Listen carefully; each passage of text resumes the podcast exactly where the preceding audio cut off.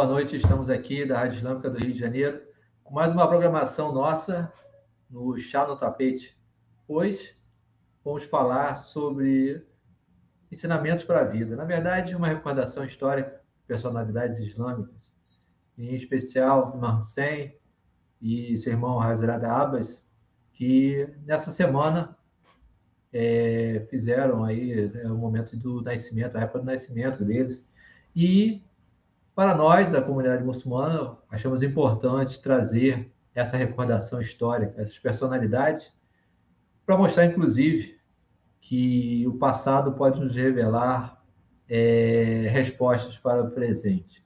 É, muitas pessoas é, questionam é, por que lembramos o nosso passado, mas podemos tirar muitas a, a, é, informações, muitos aprendizados com relação a nossa história. E valorizar a nossa história é deixar viva a nossa cultura, sem sombra de dúvidas. E hoje estamos aqui diretamente da rádio, estamos transmitindo na nossa página do Centro Islâmico do Rio de Janeiro, do Centro Cultural Imam Hussein, também na página O Farol, o nosso canal de notícias.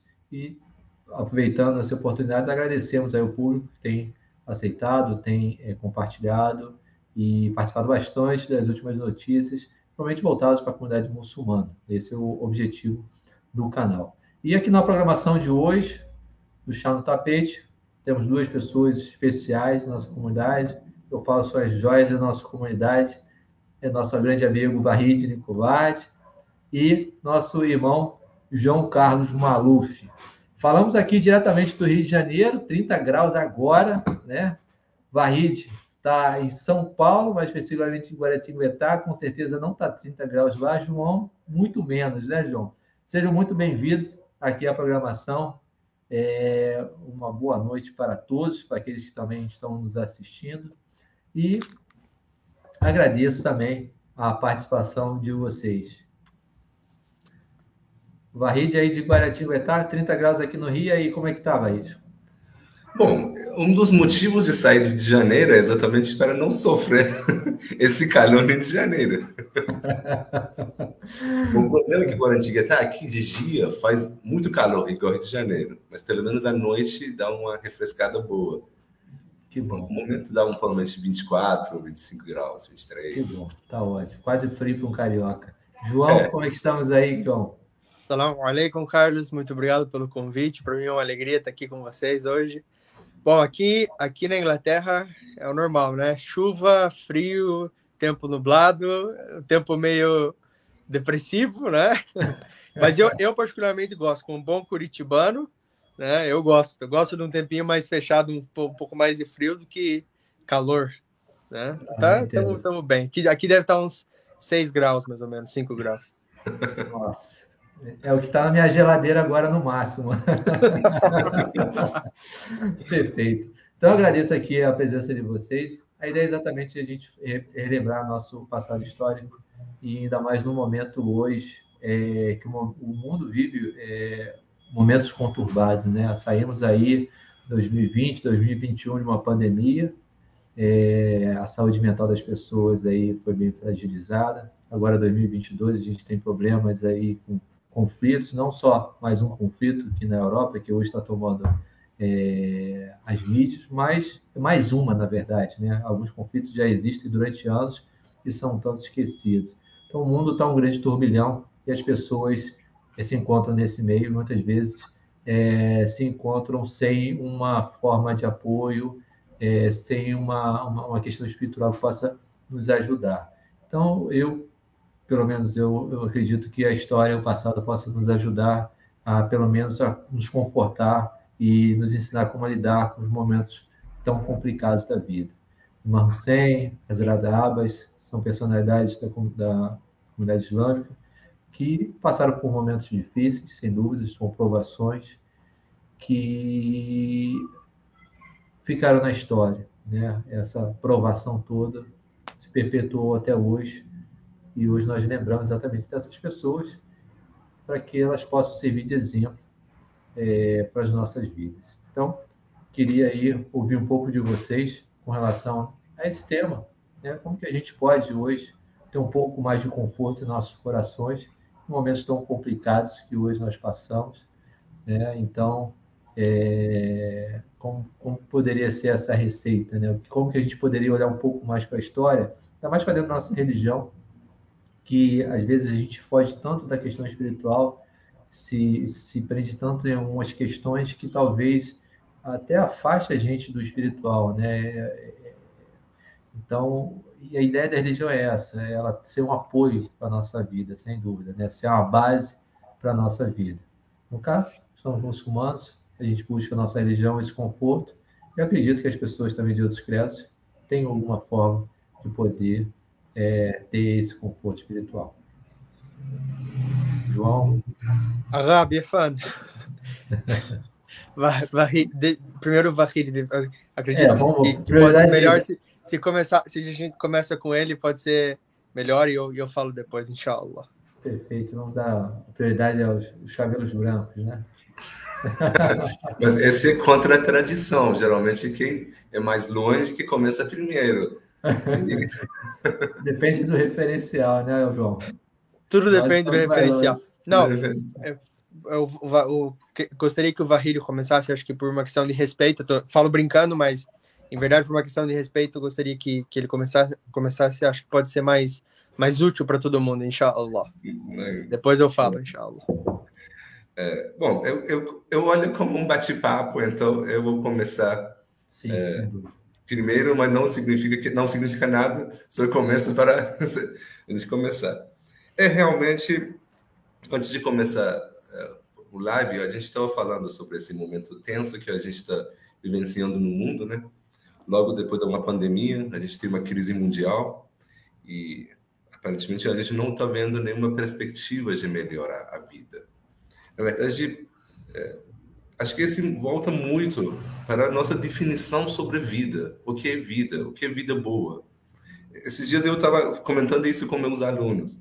Achei um daqueles choques de realidade para os alunos. Chegaram recentemente na faculdade, eram calouros, o segundo ano da faculdade. E eu estava comentando com eles, falei que, olha, vocês são novos, vocês têm muitos sonhos, vocês estão batalhando para a vida, vocês estão com muitas preocupações sobre emprego, sobre inflação, sobre crises mundiais. Mas quando vocês chegam perto de 30 anos de idade, vocês vão ter uma crise existencial. Vocês vão começar a rever todas as coisas que vocês estavam pensando, é, como vocês estavam olhando para o mundo. De repente vocês vão começar a sentir o tempo. Esse é muito, é, para mim, para mim, para mim foi muito chocante. Demorou uns dois anos para eu me conformar com essa nova percepção do mundo eu fiquei na frente do espelho e um dia olhei para mim e falei, oh, pô, você tem 32 anos, por exemplo, mas você tinha 23 anos há pouco tempo atrás. Como que passou esses, passaram esses nove anos? Então eu estava comentando para eles e falei que, olha, e depois tem uma coisa mais, mais assustador, um pouco mais assustadora, que olha, que a vida, no final, todos nós vamos morrer. Geralmente na vida moderna, as pessoas estão fugindo desse fato. Olha, parece que morte não existe. Quando você fala sobre morte, todo mundo não fala isso não, coisa depressiva. Eu falei que não, olham para essa morte como um assunto muito sério.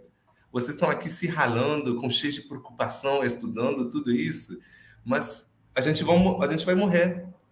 Então, comecem a pensar o que vocês querem da vida, porque a gente está aqui nesse mundo. E a gente é, tem que pensar sobre esses assuntos. Então, eu estou tentando para falar que a gente tem que ter uma visão diferente sobre o mundo. A gente tem que rever as nossas uh, definições.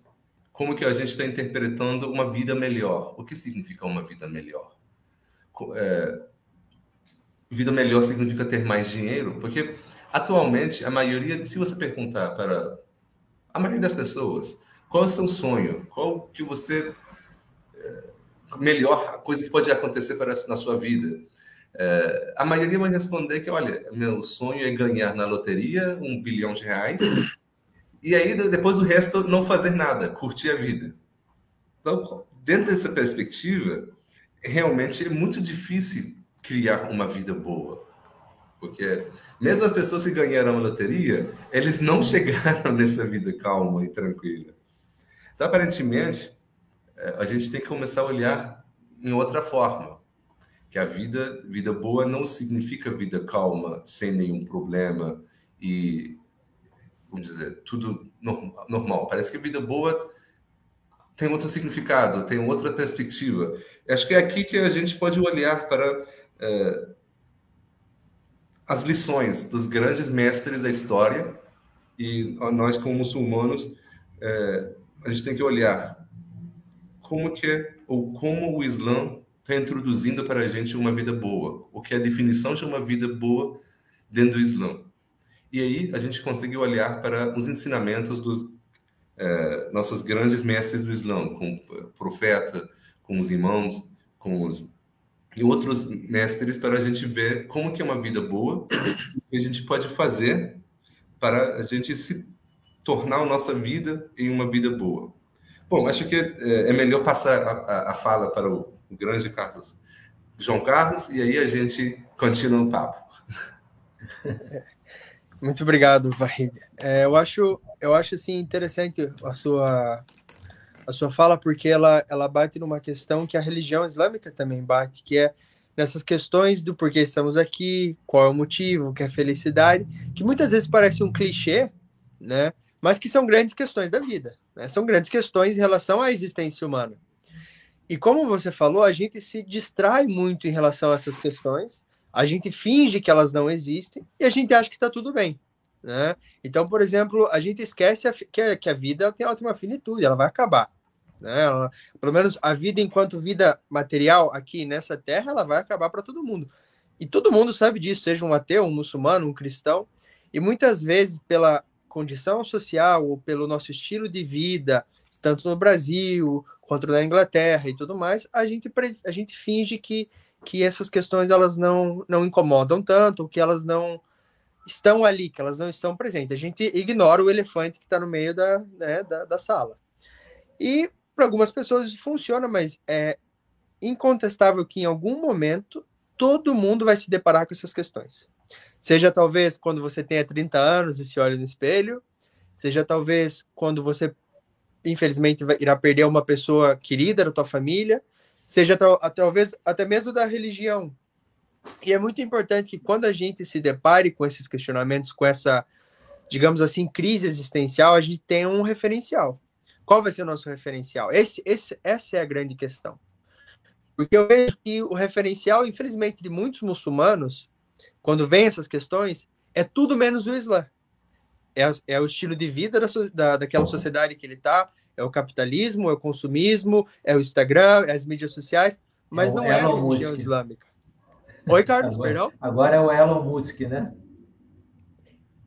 Exatamente, é o empreendedorismo, é a ideia da novidade, é a tecnologia, e não é muitas vezes a religião islâmica. A gente, como muçulmano, se a gente quer ser muçulmano, é, se eu pretendo ser um bom muçulmano, quero ser um bom muçulmano, e o meu referencial tem que ser a religião islâmica. É importante que seja a religião islâmica.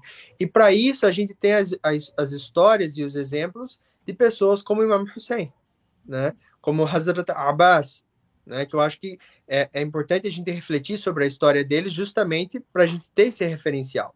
Né? Eu acho que, acho que vocês concordam comigo em relação a isso. Não sei o que vocês pensam sobre em relação a, a, achar esse referencial. Eu vejo que, sobretudo para as pessoas jovens, é muito difícil a gente achar um lugar, um, um, um local, uma, uma religião, uma ideologia que nos fato dê as respostas para essas questões em relação à existência humana, né? Exato, sim, sem dúvida. Eu acho que, é, como você falou, é, a gente está pegado, né? Você vê pela juventude também hoje, é, tudo que é o material. Sem dúvida que material é bom, você tem um conforto, mas não razão de vida, né? Não motivo é, é, é principal, porque é, seria um tanto vazio com relação a isso, né? você estaria se limitando muito. É, claro que também é difícil você imaginar né, que a vida, existe vida além disso, né?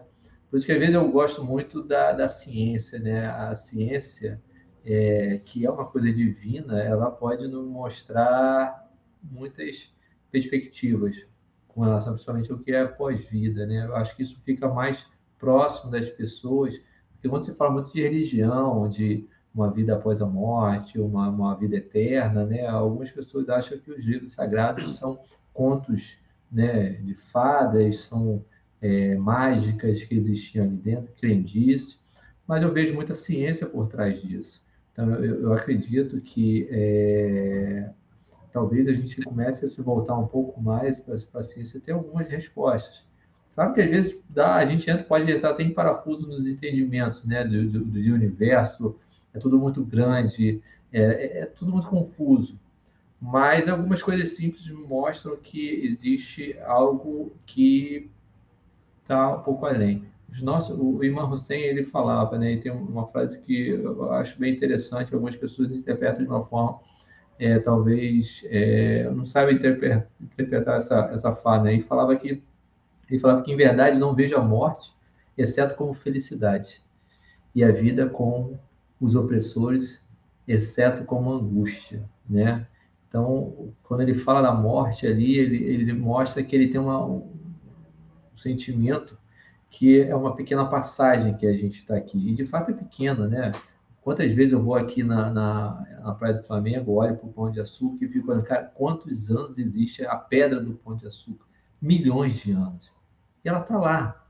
Pouco, deve estar tá um pouquinho diferente do que estava milhões de anos atrás mas é, é, é, você vê aí o nosso tempo de vida aqui, olhando aquilo, os portugueses, quando chegaram aqui, viram aquilo, ela estava ali presente. Então, essa, é, é, essa questão desse sentido de tempo, né, é, é, bem relativo. Então, acho que a ciência pode mostrar um pouco mais e a gente olhar um pouco mais, não para o material, mas um pouco mais para o espiritual, principalmente.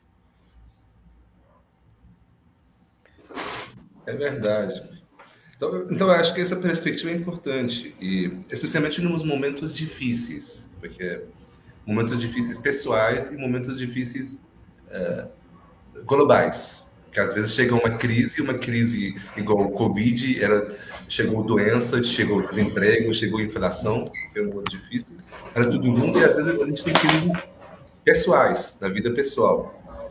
E se a gente olhar, se a, se a gente começar a pensar, olha, é, que vida ruim que eu tenho, que está cheia de crise, então esse vem dessa preposição que eu estou assumindo que a vida dele é tranquila, calma, na boa, e de vez em quando que essas crises, essas crises chegam, que a vida estragou.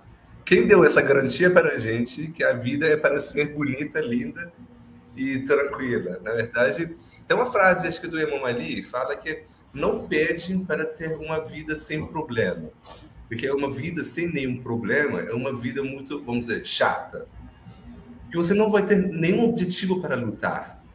Nada para tentar, para conquistar. Porque você tem tudo. Então, talvez essa visão, eu, atualmente eu estou pensando muito sobre essa visão. Que primeira coisa, a gente não se, eh, não se considera muito importante no mundo Acho que esse é um problema principal. A gente se acha muito importante. Ou pelo menos eu achava, numa fase, olha, eu quero fazer uma coisa grande. Ou como o Carlos falou, olha, você pensa, eram bilhões de pessoas chegaram antes da gente e chegaram e a gente não, não conhece a maioria deles e vão chegar pessoas depois da gente. Então a gente basicamente é completamente irrelevante. A gente pode colocar esse completamente irrelevante na perspectiva materialista. Mas quando você se coloca numa perspectiva espiritual de Deus, que olha, algo maior está dando valor para você. Tem daquele hadith, um hadith Qudsi, hadith que é a narração vem de Deus, que fala, olha, quando um ser humano, ele, vamos dizer, briga comigo é, não quer falar mais comigo, tem, vamos dizer na linguagem mais simples, eu fico esperando ele na porta para ele voltar. Quando você começa a pensar para o mundo, nossa, eu, eu eu ser irrelevante, de repente eu fico tão relevante, o Criador está olhando para mim. E aí você começa a enxergar um mundo de outra forma. Olha, eu estou passando essa crise e outra pessoa, o Criador está olhando para mim. Ele está querendo ver como que eu estou batalhando, igual o pai que leva o filho para um, não sei, aula de jiu-jitsu. O filho está sofrendo, está batalhando, está caindo no chão, mas o pai fala que, nossa, o filho está tá ficando forte é assim mesmo, no início você vai perder, mas esse faz parte do seu treinamento. Então, acho que se a gente. Você mostrou isso para a gente muito bonito. Isso o Carlos falou. aquele momento triste, mais escuro da, vamos dizer, da vida dele, da história do Islã, ele estava com os filhos deles, filhos pequenos. Ele era o neto mais amado do profeta, com tantos ditos do profeta em favor dele, e estava cercado pelos homens com espada e arcos, mirando para ele, querendo atacar e acabar com a vida dele, xingando ele de qualquer coisa e falando que ele é infiel, não é nada da família. Então você está daquela situação, nossa, 60 anos atrás eu era a pessoa mais popular da sociedade e agora os crentes, os seguidores do meu avô estão fazendo isso. E ele falou que eu não enxergo nada mais do que beleza. Você pensa que, pô, que, que perspectiva que ele tem? Como que ele está olhando para o mundo? Então ele está enxergando a história, que ele vai fazer a história naquele momento. Ele vai marcar uma, um ponto da história que a gente está vendo agora. Depois de 1400 anos, a gente está lembrando a vida daquele momento dele. E como que ele mudou a vida das pessoas. Então, então eu acho que a gente consegue transformar a nossa vida em uma vida melhor se a gente começar a enxergar a vida em forma diferente. Bom, essa é a minha perspectiva atual. A gente tenta para transformar um mundo um mundo melhor. Talvez a gente não não enxerga essa mudança no momento. Uma coisa que eu sempre falo, é porque me chocou muito, talvez não tenha muita relação com o papo de hoje, mas eu vou falar, porque sempre me chocou muito.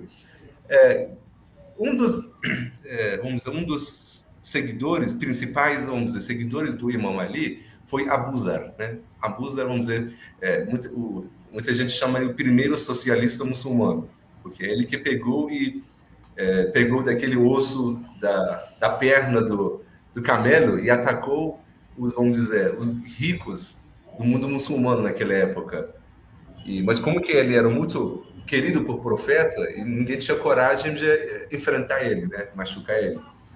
E porque ele não estava aguentando mais, que ele conhecia o profeta, a vida simples dele, e depois viu que como que a vida dos muçulmanos virou luxo. De, de, de novo começou, foram criados daqueles castelos, vidas de luxo, e pessoas dividiam ouro, quebrando com machado, né? Conquistavam daquela época que os estavam na fase de expansão. Então eles conquistavam, pegavam pedras grandes de ouro, quebravam com machado e dividiam entre si, por exemplo. Então para ele era inaceitável. Como que daquela vida simples do profeta, daquele tudo ensinamento, chegou nesse momento. E até o Moabia decidiu expulsar ele, porque ninguém estava aguentando ele, porque ele estava acabando com aquele vida boa dele. Chegou lá e com chegou lá e muito eh, humilhando ele, expulsaram ele da cidade, exilaram. No último momento chegou o irmão Ali. Ele impediu da humilhação, mas ele não impediu a expulsão, o exílio. Essa parte da história é muito confusa. Por que o irmão Ali não impediu o exílio do, dos amigos mais próximos que ele tinha?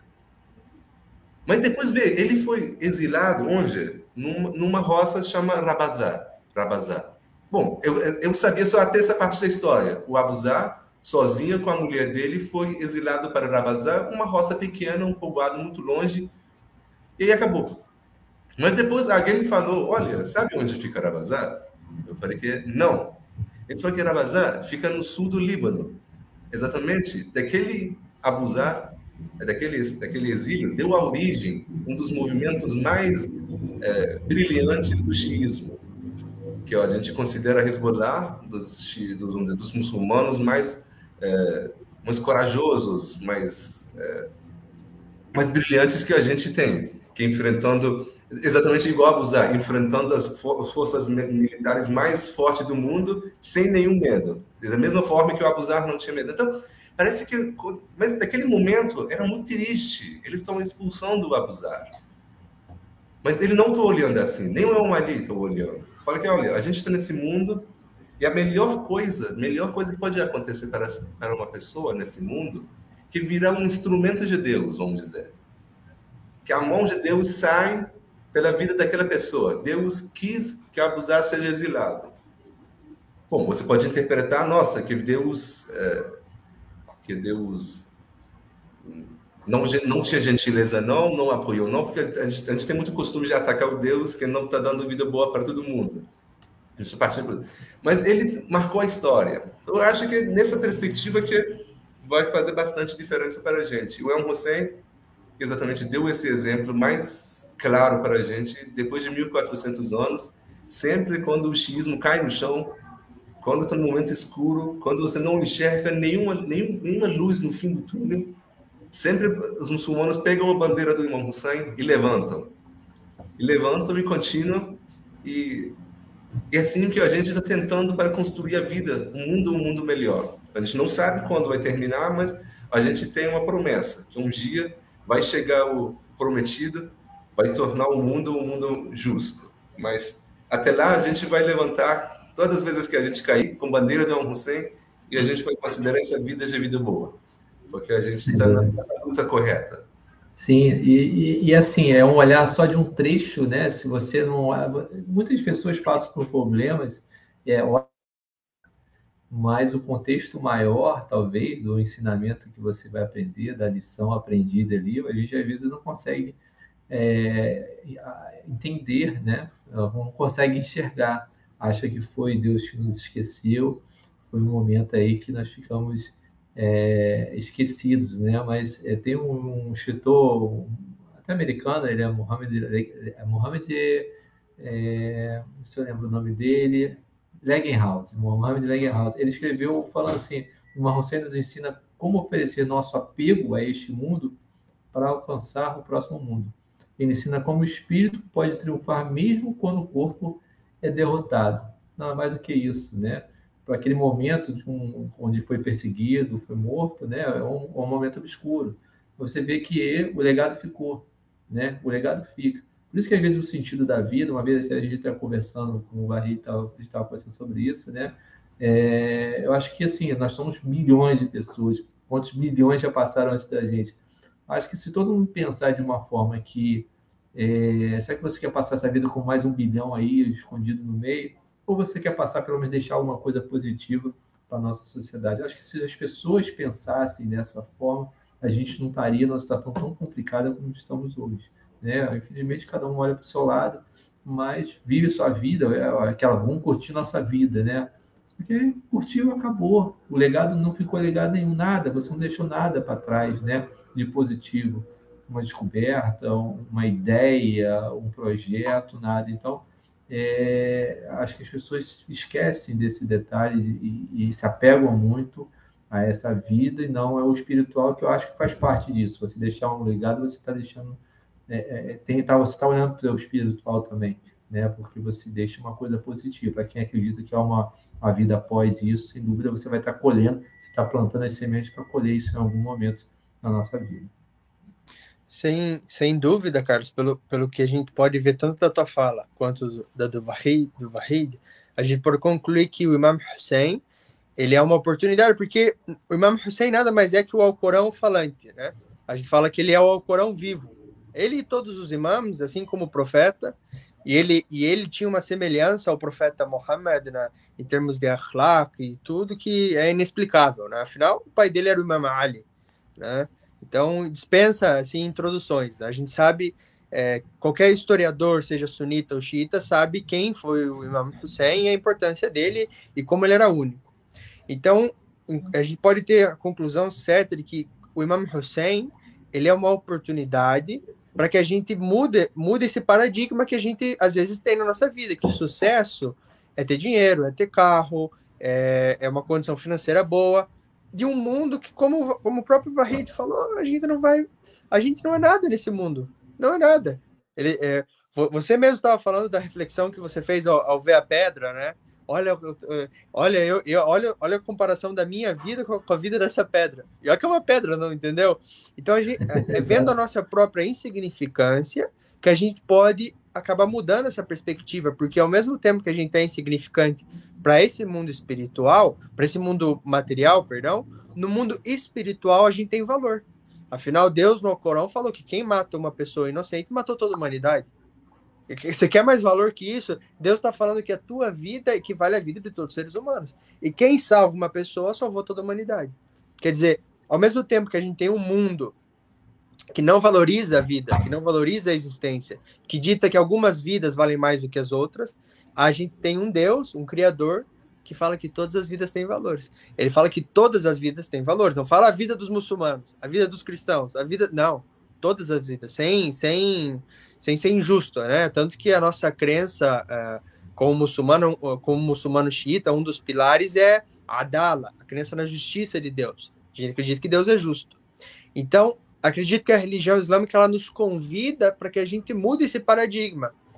Esse paradigma, na realidade, também existia de uma forma diferente, claro, por, por historicamente é, são momentos diferentes, na época do Imam Hussein. O Imam Hussein tem um dito muito bonito, presente no livro Bihar Noir, que é um, um, dos livros, um dos livros mais importantes de Hadith na escola xiita, que ele fala que as pessoas são escravas né, da dunya, são, são escravas desse mundo, né? E, e a religião só está presente na boca delas. A partir do momento que a religião para de trazer algum benefício para elas, elas abandonam a religião. Por quê? Por quê? Você pode se questionar por que isso? Porque elas não mudaram o paradigma delas. Porque elas têm a religião como uma questão física, como uma questão identitária. Eles fazem a oração, mas é uma questão física, como se fosse uma prática física né? só. É, automático. É uma questão de identidade, porque são, por exemplo, na época do vamos sempre que eram de tribos árabes, porque tinham que se converter por uma questão social, mas enquanto paradigma, enquanto estilo de vida, enquanto filosofia, eles não tinham religião islâmica. Eles tinham o benefício da dunya. Então eles eram muçulmanos enquanto tinham algum benefício. Eu sou muçulmano porque eu sou de tal tribo, tenho reconhecimento social e tudo mais. Mas quando o Imam Hussein promove uma reforma das corrupções que tinham na época que beneficiavam eles, o que, que eles fazem? Eles abandonam a religião. Abandonam a sunna do profeta. Abandonam é como se é, é praticamente abandonar o próprio profeta. Uhum. Né? Então, eu acredito que o Imam Hussein, toda a trajetória dele é um, é um convite para várias coisas, mas sobretudo para a reflexão de qual é o nosso propósito na vida. Né? Eu tenho algum preço? Porque basicamente as pessoas que não lutaram com o Imam, com o Imam Hussein, elas tinham um preço. Elas escolheram muito claro a dunya em vez da akhira. Será que eu tenho que pensar, será que eu se eu tivesse lá eu, eu, eu, seria capaz de estar do lado de Imam Hussein? Ou será que eu ia preferir dunya? Hã? Será eu tenho que me questionar isso. E tenho que me questionar como no mundo de hoje eu tenho essas escolhas entre favorecer a minha vida espiritual do que deixar largar minha vida espiritual e só pensar na vida terrestre. Só pensar aqui na, na no, no, mundo material. Né? Então, acho Exato. que tem várias coisas da história do Imam Hussein, a gente pode falar dele daqui até a morte, não vamos, não vamos parar, né? Tem muita coisa para falar, mas eu acho sobretudo ele, a história dele é muito provocativa nesse sentido. É muito, é muito, ela, ela faz você pensar, mas pô, será que que eu vender, será que eu seria capaz de estar do lado dele, de largar tudo e, e lutar pelo que eu acredito? Ou será que a religião é só parte da minha boca, é só parte Exato. da minha identidade, só, é só uma prática física? É, é uma atividade física, a salat, não espiritual. Será que eu seria desses muçulmanos? A gente tem que se questionar. Pior que, é assim, você falou da questão da religião, as pessoas se identificam, e mas em algum momento abandonam, né? Isso, isso é comum em várias religiões. Eu, eu me lembro, acho que o Barreto já deve saber dessa história. Uma vez o rapaz chegou, ele era cristão, e falou assim: Ah, não, eu quero, quero me converter ao Islã. É porque, ah, porque na minha igreja tem muito problema. Meu pastor tá, é incoerente com a prática ele está enganando as pessoas. Eu falei, então, peraí, então o problema não é a tua religião, né? Então, são as pessoas que estão dentro da religião.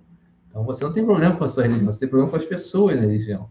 Então, as pessoas também, elas não sabem é, é, é, é, entrar de fato no que acreditam, né? Às vezes elas estão ali por pessoas, né? E a gente vê muito isso, né? Até mesmo no, no Islã, Pessoas que abraçam o Islã por conta de pessoas, não porque acharam alguma questão espiritual ali, um sentido um pouco mais profundo, um apoio. Ou passam por uma dificuldade, acha que naquele momento Deus esqueceu, então eu estou no lugar errado, vou procurar outra crença para me, me achar, né?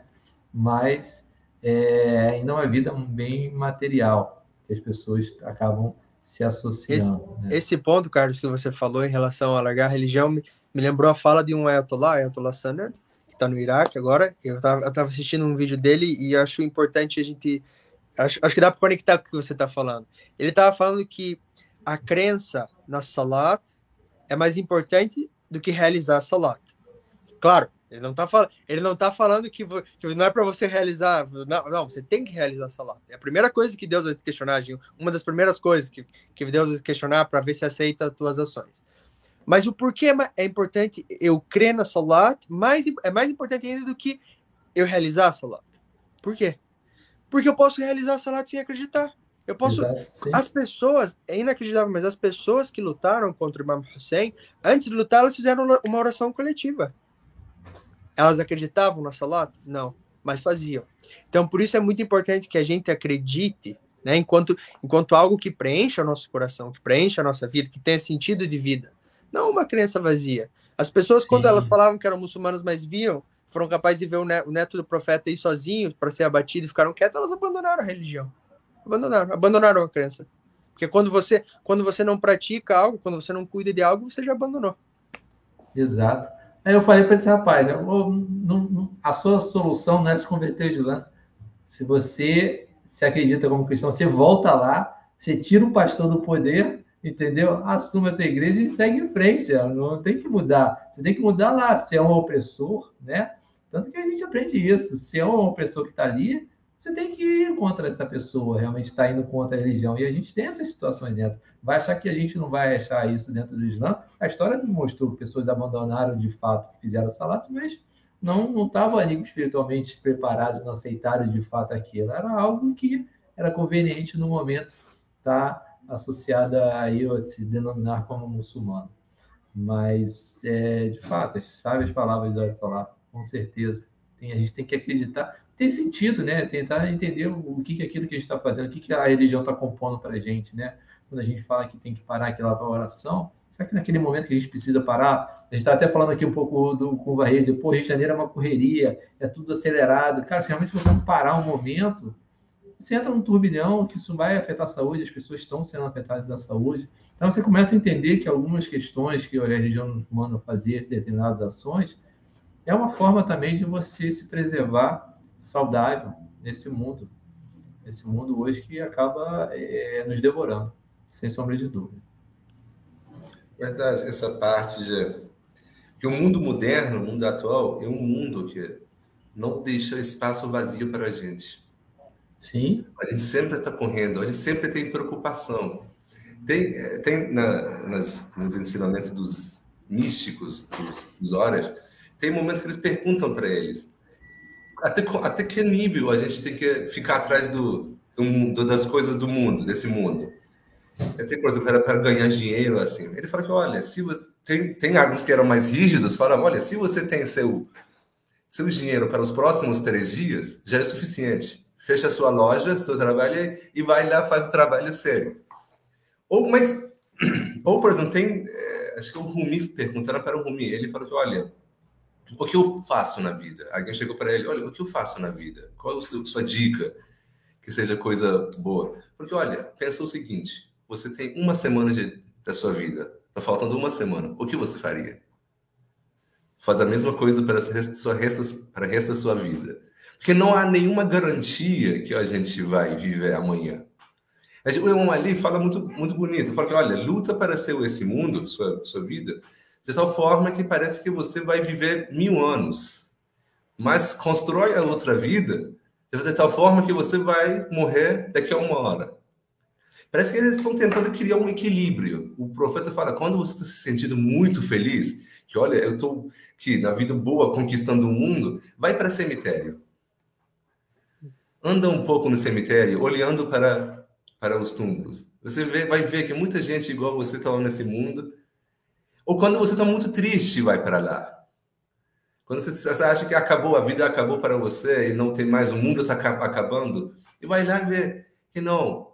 Parece que, parece que a gente tem que criar um equilíbrio, mas infelizmente o mundo moderno não está deixando a gente entrar nesse equilíbrio, a gente pensar sobre os problemas principais. Porque mundo moderno, bom, para, para não muçulmano, tanto faz, para todo mundo, muçulmano não muçulmano, não muçulmano é pior. Porque você sai do seu trabalho e vai para bar, vai para balada, vai para jogar bola, faz tudo. E quando você chega para casa, você assiste TV, e quando você está quase dormindo, que você vai para a cama. Então, praticamente, você não tinha nenhum minuto para você mesmo, para você pensar e escutar a sua voz interna, porque a gente fala no Islã que existe uma direção interna, que Deus por dentro de você está te guiando. A gente tem um, um Nafsamora que está te criticando por dentro. Mas a gente não dá tempo, nenhum minuto, para que parece funcionar, para escutar. Olha, tem uma voz interna aqui, está falando comigo, está querendo me criticar, por exemplo. Está querendo me apontar para os meus erros. Mas a gente não deixa esse mundo. Acho que é das características desse mundo, que não deixa nenhum momento para a gente pensar. Talvez seria interessante, para a gente ter uma vida melhor, a gente separa um tempo, uma hora, para se refletir.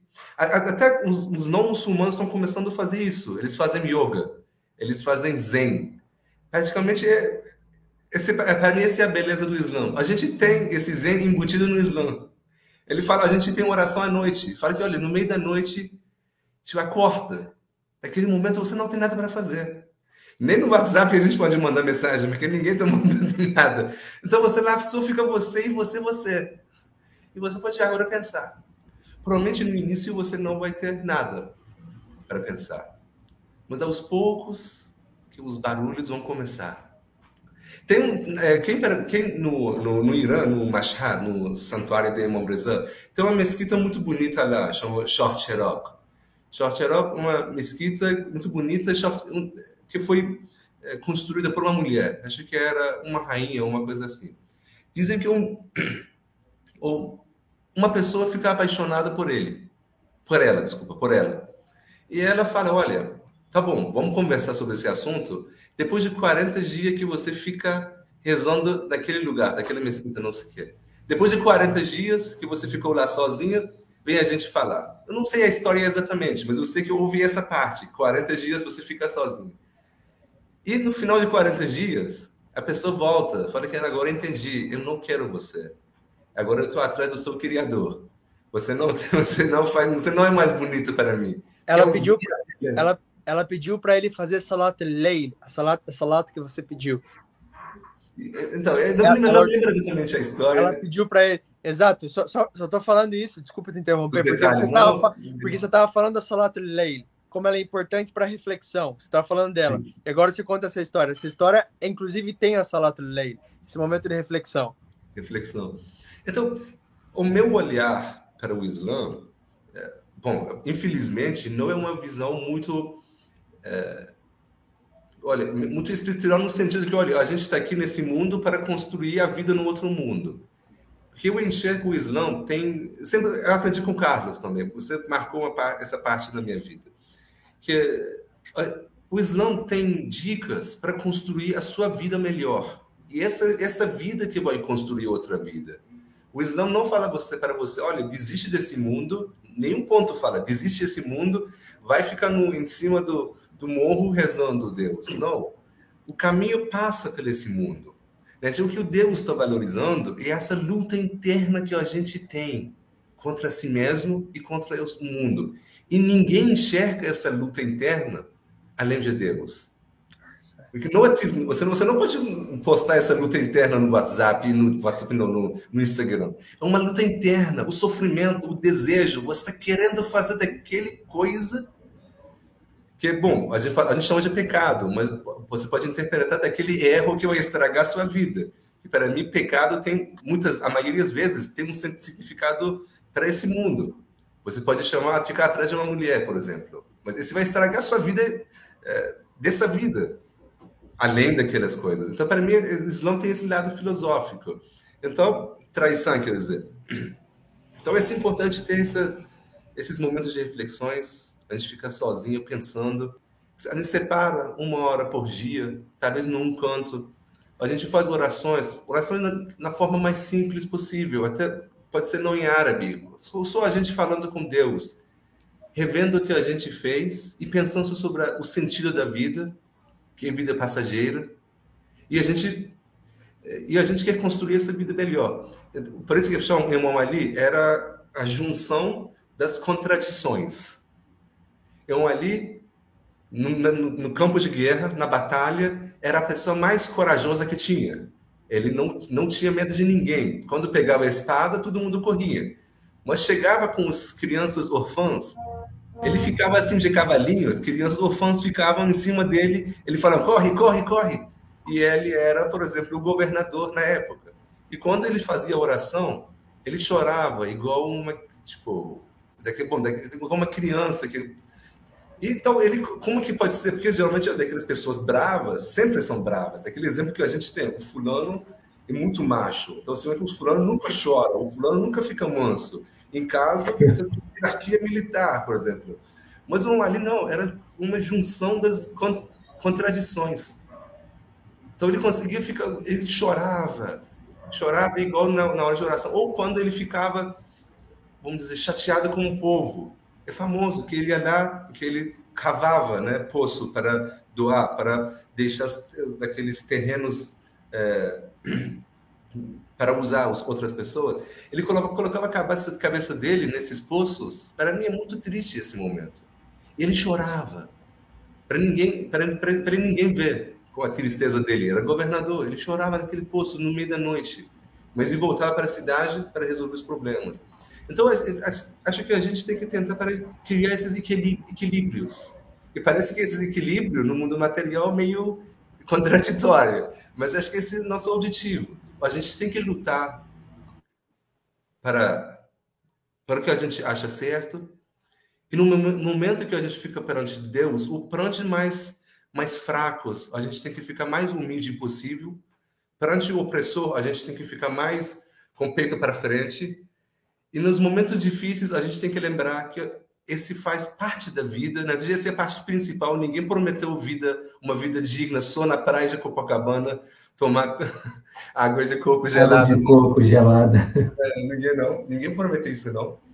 E assim seguir, deixar a nossa marca nesse mundo. E com certeza essa marca, talvez o nosso, dizer, eu penso assim comigo, talvez tudo meu objetivo nessa vida é passar do lado de uma criança e dar um sorriso para uma criança. E talvez daquele sorriso mude a, a vida daquela pessoa e essa criança faça uma coisa importante no mundo. Talvez tudo no sentido da minha vida seja isso. Mas esse faz parte do plano, de um plano maior, como o Carlos falou. Na perspectiva de bilhões de anos, eu estou fazendo parte dessa quebra-cabeça. Eu tenho que Exato. me colocar no lugar certo. Eu não tenho que, assim, ficar no. Não, eu quero outro lugar. Eu quero ficar naquele canto que é parte bonita. Porque a gente faz quebra-cabeça, primeiro, primeiro a gente coloca os cantos, né? E a gente, não, talvez a nossa parte seja a parte mais difícil e meio complicada. A gente tem que ficar lá. Para a gente ter daquela imagem bonita. E essa vai transformar a vida, eu acho que mais bonita, melhor, numa perspectiva Sim. melhor. Sem dúvida, sem dúvida. Essa reflexão é extremamente importante. E você falou, o mundo é difícil a gente parar, né, até aquele momento de pensar, porque quando a gente está, às vezes, parado, a gente está no celular, está ali conectado, então a gente acaba não pensando, conversando com, com você mesmo. Né? Por isso que eu falo que, às vezes, eu gosto de sentar, olho a pedra ali da, pão de açúcar, e a gente começa a pensar, repensar algumas coisas, até se pensar como pessoa também, alguma atitude nossa que possa ter afetado alguém. Mas sem dúvida, acho que o caminho é esse, as palavras, é, espero que essas palavras aí possam atingir as pessoas e a gente possa, nem que seja uma pessoa, a partir de hoje, comece a olhar um pouquinho mais para dentro de si, isso já é uma vitória, sem sombra de dúvida. São 30 segundos antes de passar para o Carlos. eu acho que é bom deixar aqui, a gente enfatizar, que essa trajetória não é uma trajetória fácil. Talvez seja a luta mais difícil que a gente tem. Lutar contra si mesmo. Sim. Acho que é a luta mais difícil que a gente tem. Então, nessa luta, a gente vai cair, a gente tem que levantar, vai cair. Então, gente, o que a gente não pode perder é a esperança, a esperança de Deus. Que finalmente, que essa luta está deixando a gente mais forte.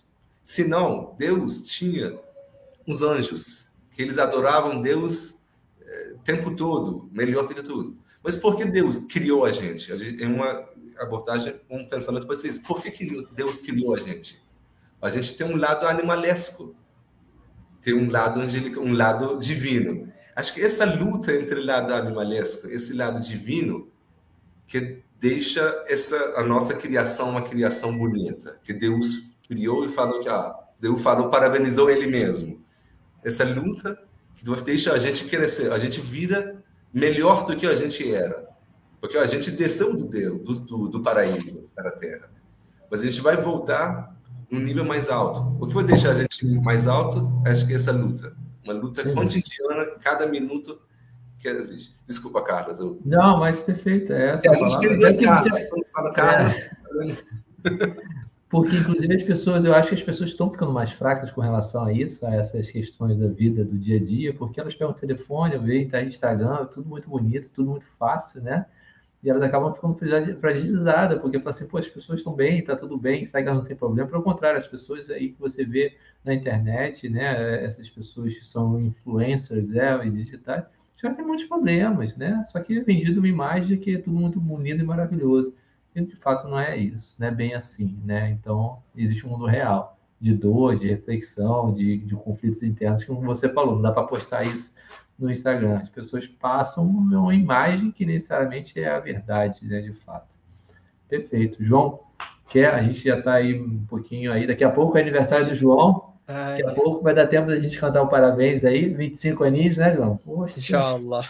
Quase a minha idade. Oh, quase a minha idade. Um Não, 20 anos de diferença, mas tá bom, quase. Tempo é relativo, né? O que é 20 tempo é anos? É relativo, no, tempo é relativo. mundo de bilhões de anos. Não é nada, estamos próximos.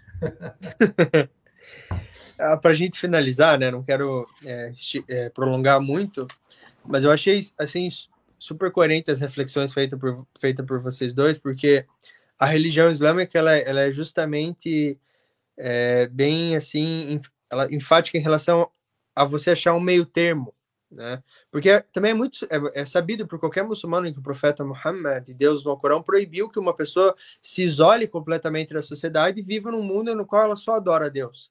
É proibido. Isso a, a, a gente tem crítica, isso é criticado, a gente não aceita enquanto muçulmano. Tem um motivo e tem um propósito de você estar na Terra, de você ser um ser humano que convive com outras pessoas muçulmanas, elas ou não né? Às vezes o propósito, que nem o, o rei falou, é você dar um sorriso para uma criança.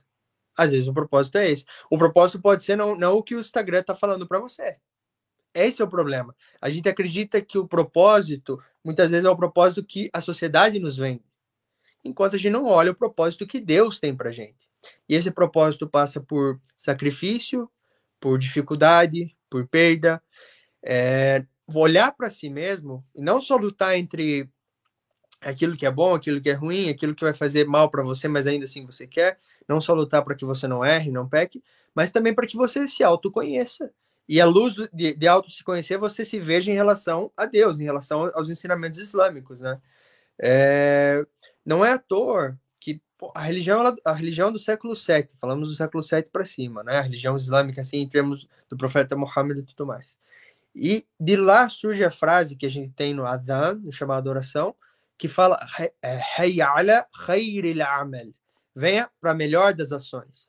Você fala isso num mundo o qual te diz que a melhor das ações é ganhar dinheiro, é comprar um carro, é comprar uma casa. Não que isso não seja bom, não estou falando que longe eu querer ser um moralista e falar que isso não é bom.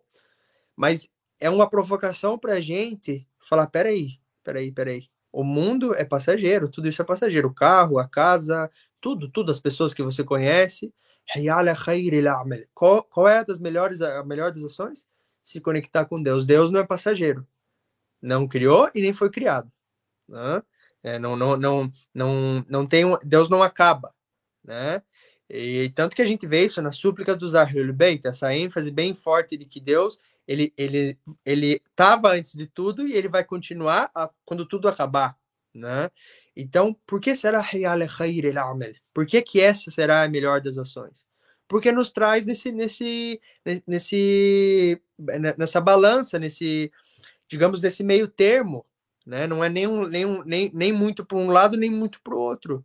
É você ter, ter a convicção de que você se conectando com Deus, você tem aquele, aquele preenchimento espiritual, mas você também não está abandonando, não tá abandonando a dunia. Você também ainda está aqui para ter família, para ter amigo, para ter as coisas corretas, né? E um, um, ponto muito, muito importante que o Vahid falou, e que o Carlos também continua falando sobre isso, é que no mundo moderno não há espaço para reflexão, né? Isso, claro, tem. Isso a alguém serve, né? É muito importante que a gente não reflita. É muito importante que a gente não tenha certos valores espirituais. É muito importante que a gente não tenha tempo para pensar politicamente, espiritualmente, socialmente. Para algumas pessoas isso é muito importante. Para um grupo de pessoas que ganha com isso, isso é muito importante. Mas para a gente é, é um malefício. É como eu querer fumar. Eu posso fumar, eu posso não gostar de, eu posso gostar de não ter tempo para pensar, mas só faz mal para mim mesmo. Eu só tô fazendo mal para mim mesmo e só tô ajudando o cara que, que é dono da companhia de cigarro. Eu só tô me prejudicando e ainda tô ajudando uma pessoa a ganhar dinheiro com isso. É a mesma coisa quando eu não penso, quando eu não reflito, quando eu não tenho tempo para nenhum momento, nenhuma hora do meu dia eu tenho tempo para pensar. O Imam Ali, ele não só chorava, como o Vahid falou, em poços, né? Ele queria ia chorar lá para que ninguém é, visse ele na posição que ele tinha como governador e tudo mais. Mas como antes de ser governador, é muito famoso que ele chorou em, em mercados. Ele, ele parava no mercado e chorava.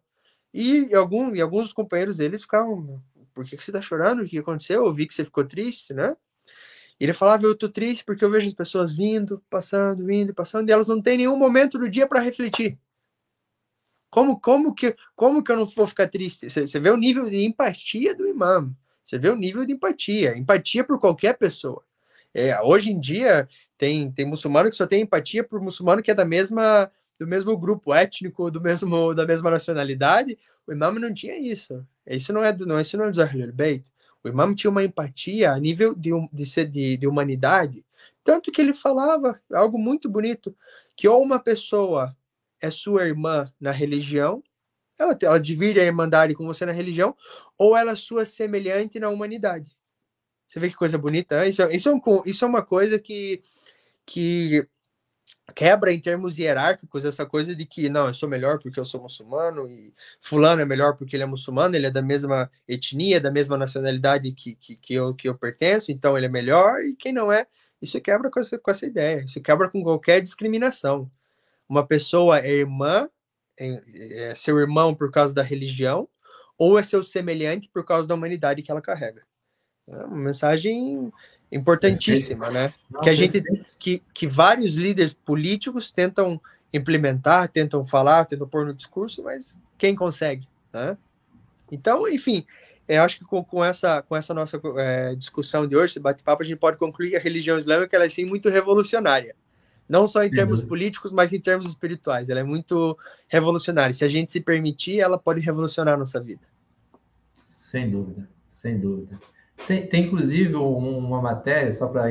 É, até foi até um estudo de um grupo iraniano numa faculdade, falando sobre isso, como a questão da religião ela consegue é, converter algumas atitudes, algumas práticas não, é, em benefício da saúde mental.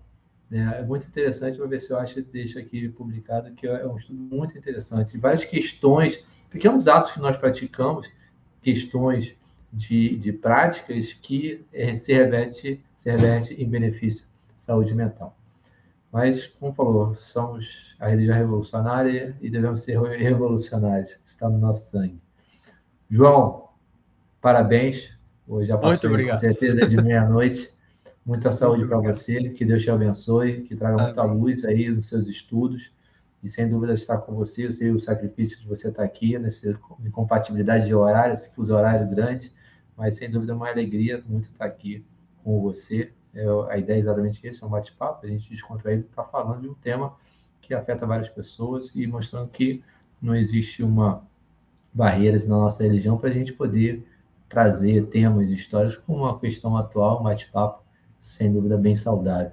Varrid, também agradeço muito, saudade aí também de você, tá virando a casaca, era um, um iraniano carioca, tá querendo virar um iraniano paulista, chamar biscoito de bolacha, mas tudo bem, a gente aceita, como somos irmãos. eu estou ficando uma é mistura, é eu estou ficando uma mistura de mineiro, carioca e paulista. É, Ainda falando, né? por exemplo, porta, restaurante, mas aqui, quando fala com 12, a coisa mais bonita. e agora estou introduzindo agora conceitos paulistanos na, na minha, nas minhas falas. É, tá certo. Ninguém é perfeito. Mas eu agradeço a vocês por a gente compartilhar esse momento. Fico muito feliz e espero aí poder falar com vocês é, em outras oportunidades, meu irmão. Muito obrigado mesmo. Eu agradeço aqui as pessoas que comentaram. Xavier Jalu, o Miguel da Silva, a Chay Cobace, o Newton, o grande Newton, nosso Ahmed, muito bom também, que saudade de vocês, de você. E agradeço mais uma vez, muito obrigado. Bom descanso e pensem, reflitem, retire esse momento para pensar um pouco na nossa vida, né, na sua vida e o que está passando dentro do nosso coração. Assalamu alaikum wa rahmatullahi wa barakatuh. Wa alaikum salam wa rahmatullahi wa barakatuh. Tchau, tchau, pessoal.